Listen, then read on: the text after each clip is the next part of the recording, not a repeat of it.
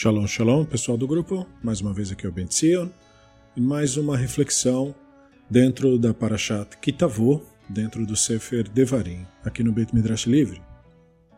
Desta vez, a reflexão é proposta pelo Dr. Jonathan Ben Dov.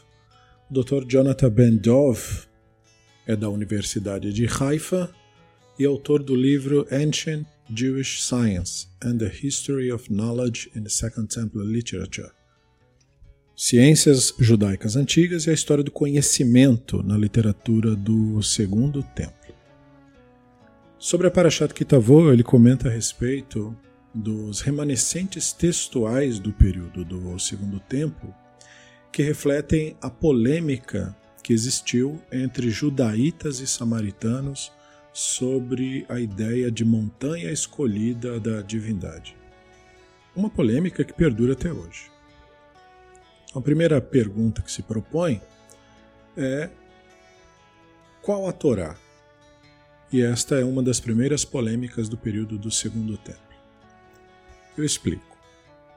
Lendo a Torá como parte de uma corrente tradicional judaica, nos faz perder de vista facilmente que o status da Torá como escritura não era visto da mesma maneira por várias correntes tradicionais, também da cultura judaica, que fazem parte deste grupo coletivo de povos que nós chamamos de Israel. Como o pesquisador James Kugel nos lembra, a Bíblia hebraica não deveria ser lida como ela é, mas também como ela foi. E ele nos lembra isso na obra dele, The Bible as It Was. Justamente por isso. A Bíblia como ela foi. O que acontece é que no período do Segundo Templo, os livros que agora compõem a Bíblia hebraica eram compartilhados por vários grupos, a maioria dos quais tinha alegações para fazer sobre as obras e diziam pelo menos que os cinco livros de Moshe era exclusivamente deles, isso cada grupo dizendo, e isso, sem sombra de dúvida, levava a diversas polêmicas sobre a questão da autoridade e sobre a questão do método de se interpretar a Bíblia hebraica. Então, dentre muitas obras publicadas a respeito disso, uma recente é do professor Michael Satlov, o título do livro é How the Bible Became Holy, de 2015. Quando se fala da atual constituição da Bíblia hebraica, isso é, sobre quais livros é, que deveriam ser incluídos e qual que é o texto, e até por uma questão de, de se debater, de se negociar o texto, o formato específico de palavras, letras, o próprio layout da, da, da, da compilação da obra feita pelo escriba, isso aí é um, todo um material tradicional conhecido como a Massorá, né, ou o texto massorético. E é um material tradicional bastante antigo, como a maioria de vocês já deve saber, e foi excepcionalmente bem preservado, só que não de uma forma única, como geralmente e erroneamente se pensa.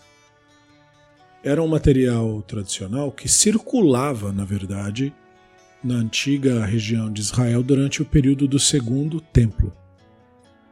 Portanto, não se pode dizer que o texto massorético né, ele preserva a leitura mais original de qualquer palavra ou de qualquer verso. Não é bem assim.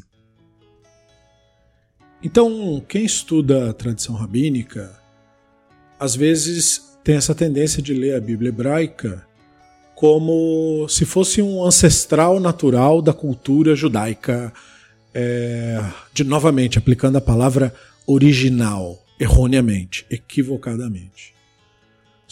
E nós sabemos que isso é um equívoco de uma maneira muito clara hoje em dia, porque na época do Segundo Templo, a conexão entre versos bíblicos né, e o que acabou se tornando a abordagem talmúdica das escrituras, ou estudo rabínico das escrituras, não era nada intuitivo.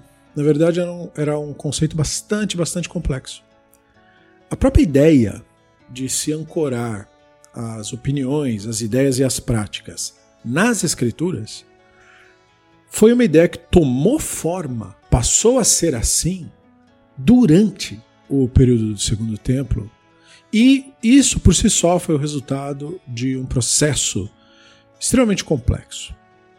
Para quem quiser saber detalhes, tem que estudar um livro do professor Aharon Shemesh chamado Alaha in the Making: The Development of Jewish Law from Quran to the Rabbis né, Allahá, na sua feitura, por assim dizer, desenvolvimento da lei judaica desde o Corão até os rabinos, algo é, é, bastante digno de atenção para entender esses temas.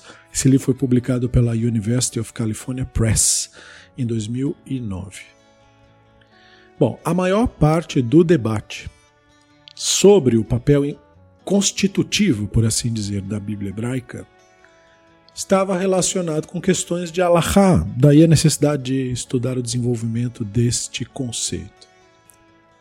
E de acordo com Joséfo, no livro dele, Antiguidades, é, na, no capítulo 13, segundo algumas versões, certamente na versão inglesa, os rabinos que eram apelidados de Pirushim, né, os explicadores, eles não se baseavam em deduções das escrituras como se fez crer é, quando se discutiu isso, principalmente fora da nossa cultura, por exemplo, em círculos cristãos, né? naquilo que se chama de Midrash Alahá. A base deles, na verdade, era uma questão de figuras tradicionais que eles consideravam dignas da sua atenção, ou figuras patriarcais de autoridade dentro de seus próprios grupos. E essa constatação, em muitos aspectos, ela acaba corroborando com a própria declaração rabínica que vemos registrada na Mishnah de Avot, logo no começo, né? Moshe Kibel Torah Sinai e etc. Né? Quer dizer, Moshe recebeu a Torá do Sinai. Então, o objetivo desse tipo de expressão é fazer uma conexão, uma ligação do público desta Mishnah, o público-alvo, com o Sinai, ou seja, com a tradição do Sinai e não com a Torá.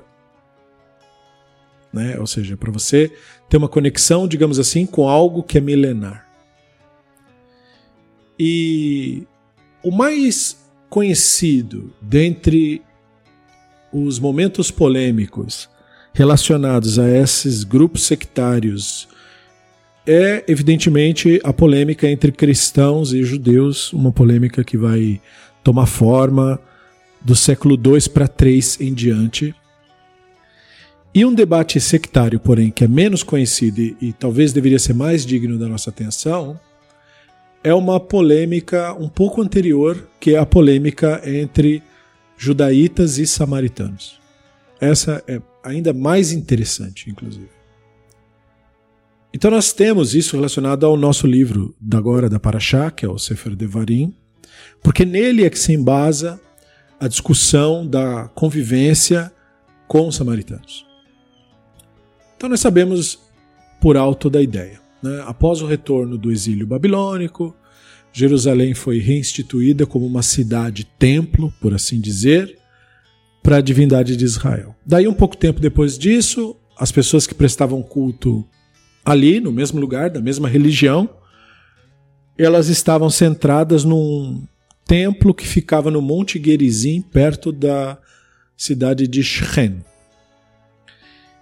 E, enfim, tem vários debates a respeito disso. Essa situação continuou por vários séculos, e à medida em que as duas comunidades cada uma é, florescia, elas iam se enrijecendo contra a outra. Aparentemente, as relações entre aqueles que estavam centrados em Jerusalém e aqueles que estavam centrados em Shomron ou Shen nem sempre foram tão antagônicas. Por exemplo, nos livros do Ezra e do Nehemia, conforme analisou pesquisadores da, da Oxford University Press, como Gary Knoppers, no livro Jews and Samaritans: The Origins and History of the Early Relationship. E ele atesta para nós que em algum momento, no entanto, a relação dinâmica que havia entre os dois grupos cessou e as duas comunidades religiosas é, distintas foram então separadas de vez, né? Ou seja, um grupo passou a se dizer judeu no sentido num novo sentido, né? Porque o povo de Israel tinha 12 tribos, ser judeu era ser só de uma dessas 12 tribos. E, portanto, não representava ser o único representante nem da religião, nem do judaísmo, nem da tradição de Sinai, nem de absolutamente nada que atualmente se alega. Era só um, um, uma alegação regional, na melhor das hipóteses. Só que a partir desse período passa a ser assim: nós somos os judeus, ou seja, os únicos verdadeiramente israelitas, e os samaritanos se diziam: nós somos Shomrim, os únicos verdadeiramente israelitas. E esse cisma, de uma maneira, digamos, oficial, por assim dizer, não foi nada oficial, é claro, mas esse cisma, de maneira definitiva, ocorre num certo ponto sobre o domínio do Hashmonaim, que provavelmente foi finalizado pela destruição do templo de Shomron em 128 antes da Era Comum, pelo, por um rei de Judá, que foi o Yohanan Ircanos. Né? E aí sim, agora você tem não só o cisma, mas um ressentimento do Shomrim contra os judeus que destruíram o templo deles é, para poder fazer prevalecer o próprio. Isso vai explicar mais tarde também quando o templo de Jerusalém é destruído, você não tem muita simpatia por parte dos Shomrim, e isso é absolutamente compreensível. Né? E esse é o motivo.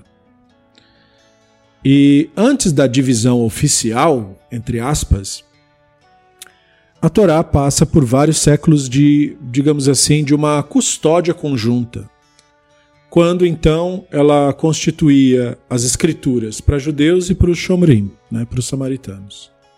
Portanto, é surpresa né, que a Torá tenha tido sucesso em agradar esses dois públicos tão diferentes.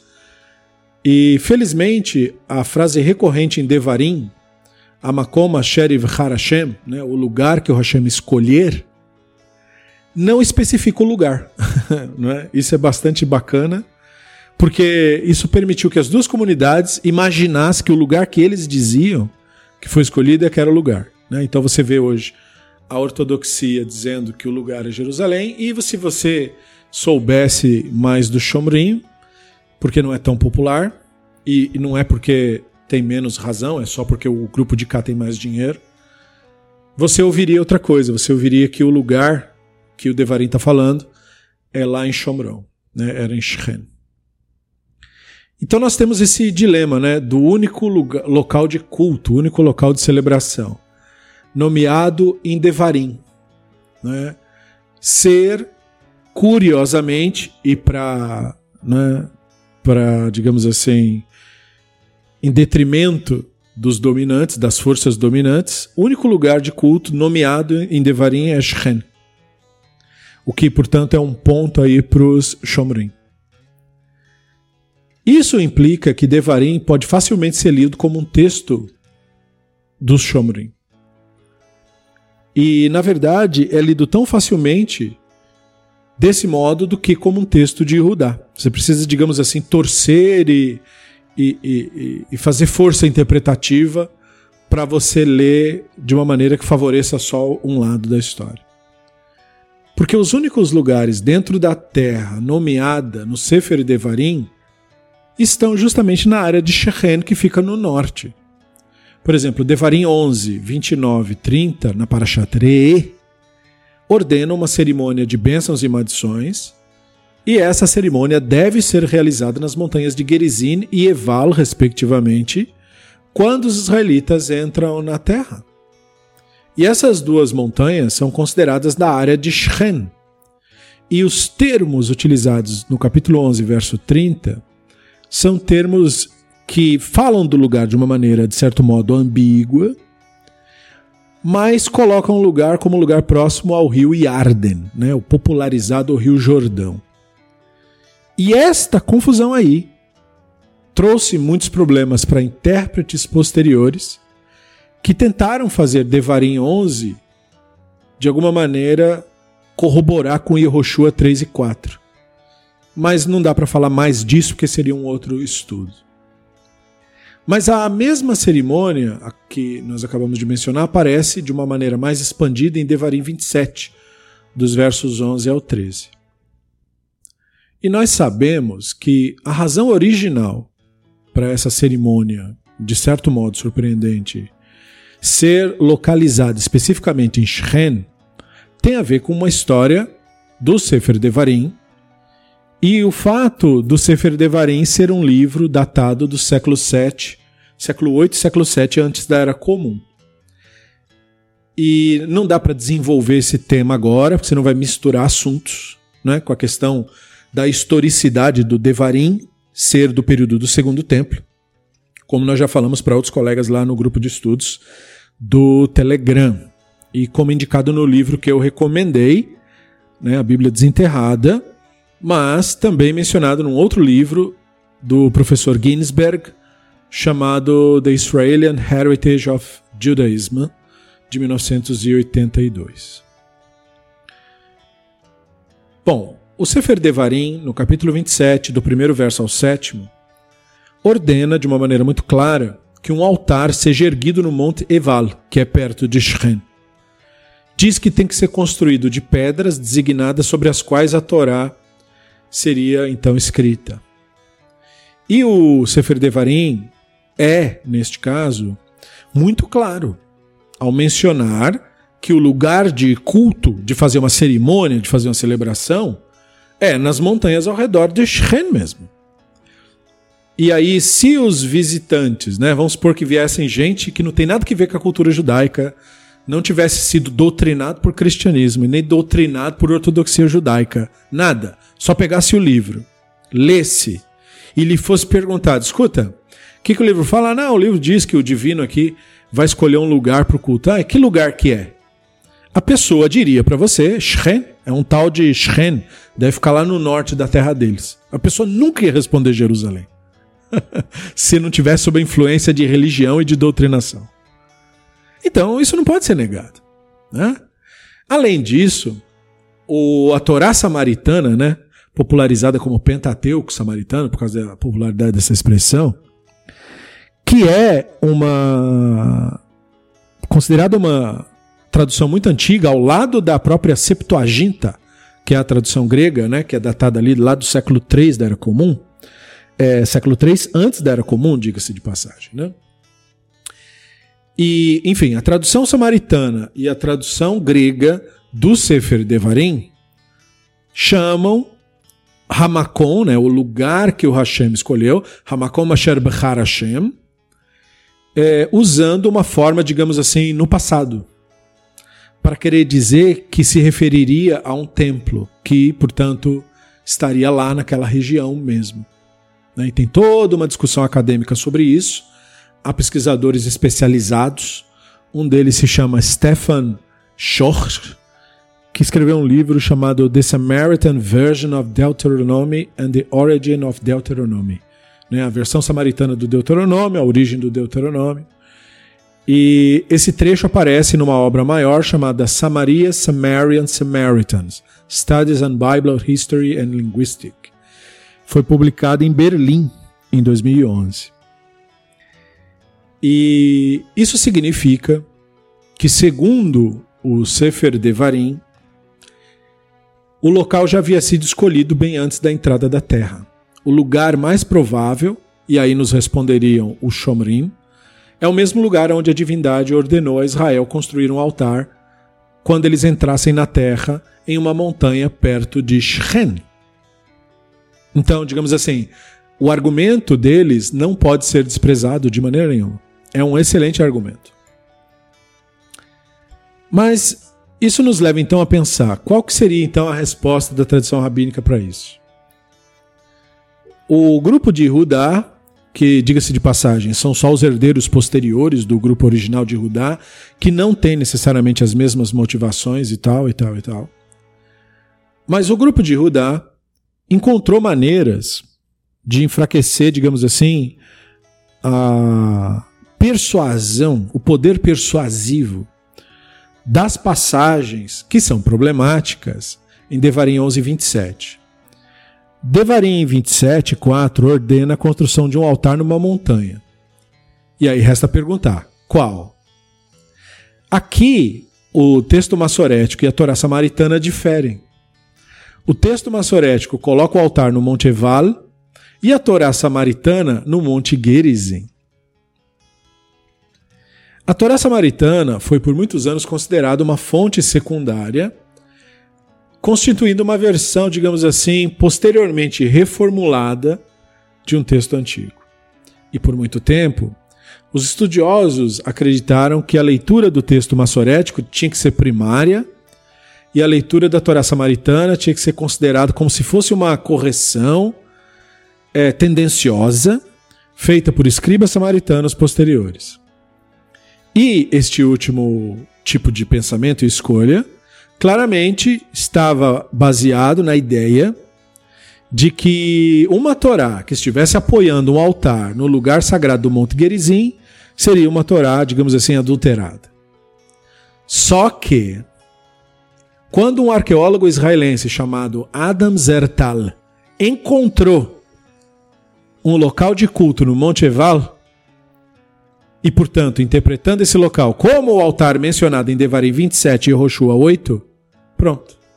Ganhou o argumento dos Shomrim de que de fato tinha mesmo um altar lá. E isso foi publicado em hebraico no livro do Adan Zertal, cuja versão é, do título do livro seria Uma Nação que Nasceu, Monte, o altar do Monte Eval e a emergência de Israel.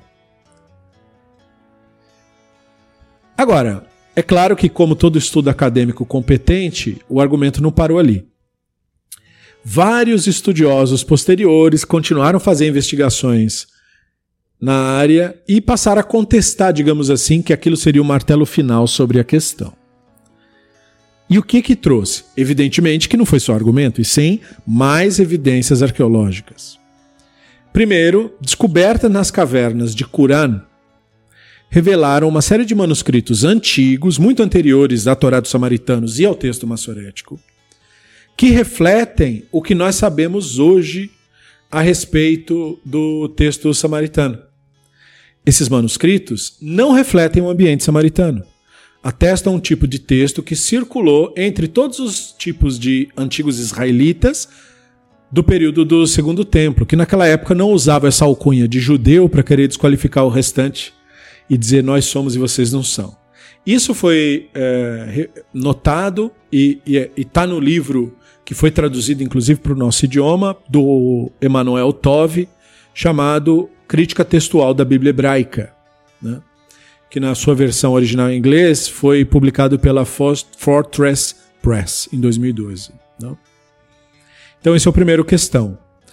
A segunda é que se tornou evidente que o texto grego antigo do Sefer Devarim, não a Septuaginta, mas o texto tradicional grego, que era antigamente usado por judeus ali da região, judeus de origem grega, e aí passou a ser usado por cristãos, porque na verdade eles falavam esse idioma, o grego, no começo, né?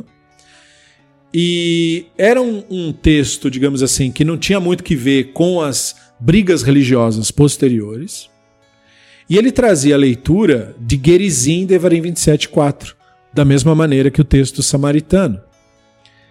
E não existe um motivo para se assumir que essa versão seria uma versão pró-samaritana e anti-judaica, e se imaginar que alguém tinha corrigido a leitura original e colocado Gerizim no lugar.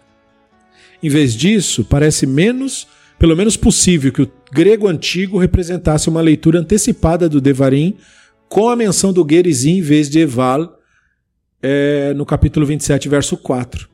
Em outras palavras, a versão do Sefer Devarim original não concordava com o texto massorético, portanto, o texto adulterado seria o texto massorético, segundo esses achados. Mas, de novo, nós ainda estávamos falando dos argumentos. Né? Tem a questão de se interpretar dados arqueológicos sobre o Monte Eval. Evidências de um local de culto no Monte Eval, que antes parecia uma evidência conclusiva, atualmente parece menos clara. E isso é normal em arqueologia, que se saiba. Tem uma avaliação recente feita pelo pesquisador Ralph Hawkins.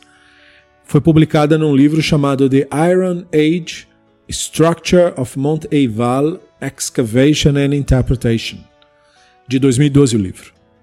E é claro, existe uma resposta ao livro de outros pesquisadores, e essa resposta foi feita por Herschel Shanks e se chama Two Early Israeli Cult Sites Now Questioned, que foi publicada numa revista da área que chama Biblical Archaeology Review 14, é, de 1988. E aí o que acontece? Muitos arqueólogos, na verdade, duvidam que o lugar inclua um altar em tudo. E além disso, a análise disertal requer várias outras suposições, algumas delas bastante abrangentes, ou seja, com uma tendência de querer favorecer argumentos religiosos em vez de mostrar só o achado cientificamente mesmo. Mesmo que a estrutura de Evalo seja um altar ou o local de culto, algum tipo, que é uma observação mais razoável, algum tipo de culto, não necessariamente aquele, não dá para ter certeza só com isso que a identidade israelita teria uma conexão com a narrativa do Devarim. Ou seja, ele não pode ser usado como prova inequívoca para determinar qual é a leitura correta de Devarim 27.4. Esse é o problema, às vezes, quando você faz pesquisa em arqueologia e história.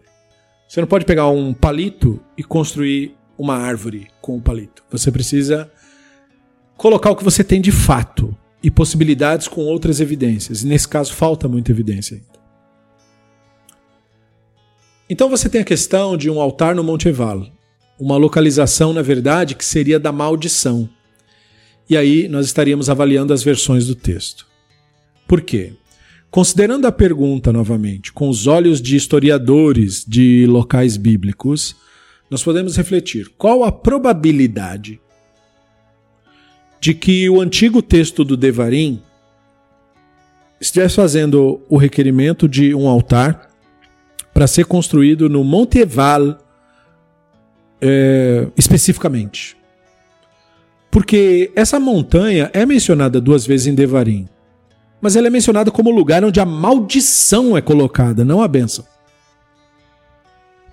Por um lado, se o local original mencionado no Devarim 27 era o Monte Eval, ele corresponderia ao antigo altar descoberto pelo Zertal que existia no local. Se fosse o caso, aí pareceria razoável que um escriba samaritano tivesse, digamos, ajustado para escrever Gerizim e desse modo se adequar à sua própria tradição. Por outro lado, um cenário igualmente plausível sugere que o Sefer Devarim original mencionava Gerizim, a montanha da bênção, como lugar do altar. E essa leitura, entre aspas, original, teria sido preservada tanto no texto grego antigo quanto na Torá samaritana. E um leitor judaíta dos tempos do Segundo Templo, que pega um texto modificado e principalmente posterior à cisma com os samaritanos, Aí ele não gostou da menção do Gerizim e Devarim, porque pareceria apenas uma aprovação da posição do Shomrim. E aí o redator, como eles faziam mesmo, exclui Gerizim e substitui por Eval, que é a montanha da maldição e ao mesmo tempo dando uma alfinetada na comunidade de Shomrim. Claro, Eval não faz sentido, porque ninguém colocaria um altar no lugar onde o Hashem falou, suba ali amaldiçoe. Mas para aquele leitor de Rudá, Legerizim é que era uma leitura impossível, por causa da, do, da, do problema com o Shomrim.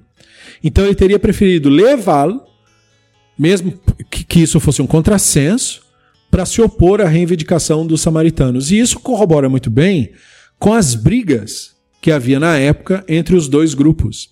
Brigas estas que é, caracterizam, digamos assim, esse grupo que seria um grupo mais fanático, disposto a torcer textos e palavras para favorecer sua própria narrativa, quase que idêntico ao grupo rabínico atual, né? mas não necessariamente idêntico ao grupo rabínico do primeiro século.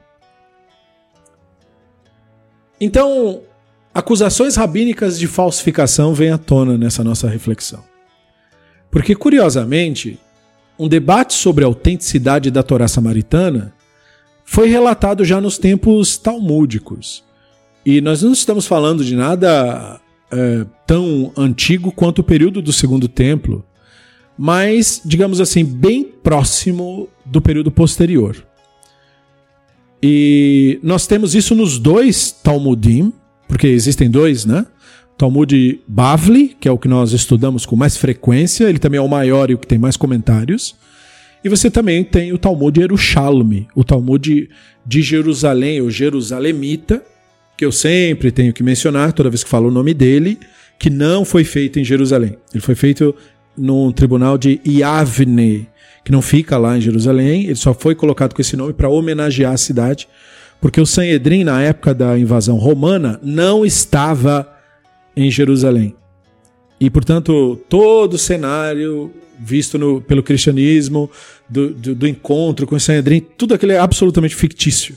Não tem absolutamente nenhuma história ali, porque não havia nenhum tribunal em Jerusalém na época da ocupação romana. O tribunal havia se mudado para Yavne, e a prova é a existência do Talmud, que foi feito em Yavne, chamado Talmud Yerushalmi, porque o pessoal rabínico que veio de lá era originalmente de Jerusalém. Daí a questão. Eles, o Talmud, portanto, representa a sabedoria de Jerusalém, não necessariamente a localização de Jerusalém. E nos dois Talmudim, nós temos a Mishnah de Sotá, e no caso do Talmud Jerusalemita, é no, na sétima Mishnah, terceiro parágrafo, e no Talmud Bavli, é página 33b do Tratado de Sotá.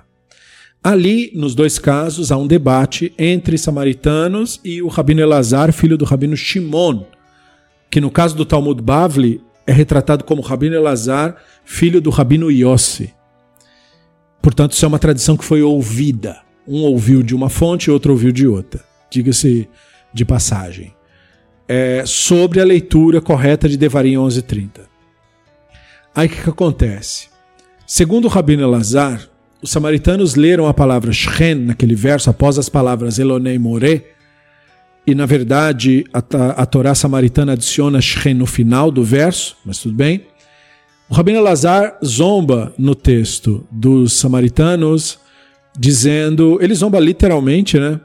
Dizendo: Você forjou sua Torá, mas não ganhou nada com ela. Em outras palavras, ele estava dizendo que, embora eles tenham mudado a redação, né, a maneira de escrever o texto adicionando palavras que não estavam lá, não na versão dele, pelo menos, chegaram a uma conclusão com a qual os rabinos concordam de qualquer maneira, mesmo sem as palavras estas no texto bíblico. Alegando que os samaritanos falsificaram o texto da Torá, e isso parece ter sido uma estratégia comum daquela época, porque esse tipo de argumento de que os samaritanos adulteraram a Torá deles consta também no Tratado de Sanhedrin 90b do Talmud Bavli. E a pessoa poderia pegar essa alegação e virar ela ao contrário e aplicar também as primeiras autoridades que produziram o texto massorético de Devarim 27.4. Ou seja, nós poderíamos é, admitir que o texto foi alterado para contrariar a posição samaritana, porque sabe quando você vê problema no outro, mas às vezes o problema está em você? É, quando você pega, por exemplo, a história da ortodoxia judaica, um dos fenômenos mais comuns é a adulteração de textos antigos para favorecer narrativa religiosa. Isso é extremamente comum no judaísmo europeu. Né? Tem diversos livros da tradição judaica, e eu citei no grupo um estudo inteiro sobre um rabino que teve quase todo o seu comentário adulterado, é, pra, porque ele falava coisas que não era para falar de acordo com a narrativa religiosa vigente. E vocês vão lembrar, porque eu estou falando do Rabino Risquial da Silva, que fez o comentário sobre o Shulchan Aruch, no qual ele critica é, diversas alahot do Shulchan Aruch, porque elas não têm base no Talmud e nem nas tradições mais antigas, mas é claro, elas têm base mística, na mistificação.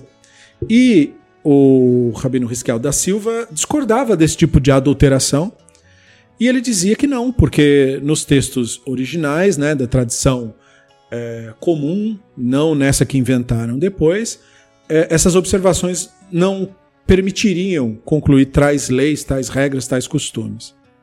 E no que ele faz essa crítica, o seu comentário, que hoje é citado em notas de rodapé pequeniníssimas e raramente são lidos, ou traduzidos, ou trabalhados, ou apresentados na maneira original, os comentários dele foram retalhados e tudo que ele falou contrário foi simplesmente tirado, foi adulterado o livro.